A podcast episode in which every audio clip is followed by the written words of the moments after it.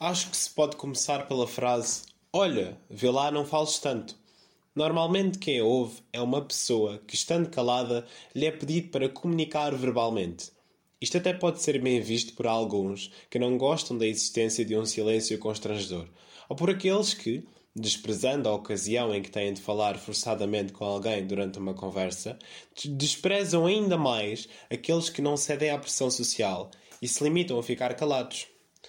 Em, qual, em qualquer um dos casos, passar a batata quente à pessoa que se encontra calada é errado. Dirigirmos esta frase a alguém é estarmos a pregar uma rasteira a um indivíduo que está a aprender pela primeira vez a patinar numa pista de gelo. Se dermos tempo e auxílio à pessoa, passado algum tempo ela deslizará pela pista com uma suavidade e elegância surpreendentes. Cairá variedíssimas vezes, é certo, mas aprenderá a manter o equilíbrio. Já ouvi dizer algumas vezes que as pessoas introvertidas são aquelas que têm as melhores ideias. Não sei até que ponto isto é verdade.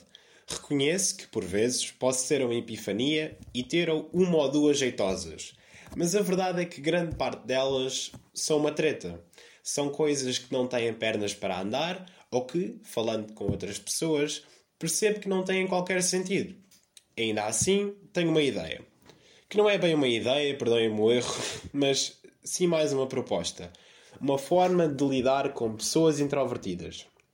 Não garanto que esta forma resultará sempre, mas pode ser que em alguns casos funcione. Para pôr em prática esta forma, ou esta estratégia, para chamemos-lhe assim para ser mais fácil, são necessários alguns requisitos. Em primeiro lugar, só podem implicá-la aqueles que, não sendo uns estupores completos, têm ou sentem ter uma sensibilidade correta para lidar com este tipo de pessoas, ou com este grupo de pessoas, pondo de uma forma melhor. Em segundo lugar, tentar não forçar a pessoa a falar, mesmo que as intenções sejam boas, como acontece em alguns casos. Em terceiro lugar, ser simpático e gentil. Sei que pode parecer muito fácil, mas não o é para muitas pessoas. Alguns acham que ganham mais em serem arrogantes o tempo inteiro.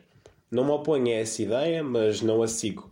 Outros preferem ser simpáticos com os outros, por razões egoístas ou por razões altruístas. Eu prefiro, ou melhor, fica melhor preferir, as razões altruístas. Mas também não nego as razões egoístas da simpatia, porque se é verdade que o egoísmo é a nossa segunda pele, como colocou o escritor José Saramago, também é verdade que sem essa pele sobreviveríamos muito pouco tempo.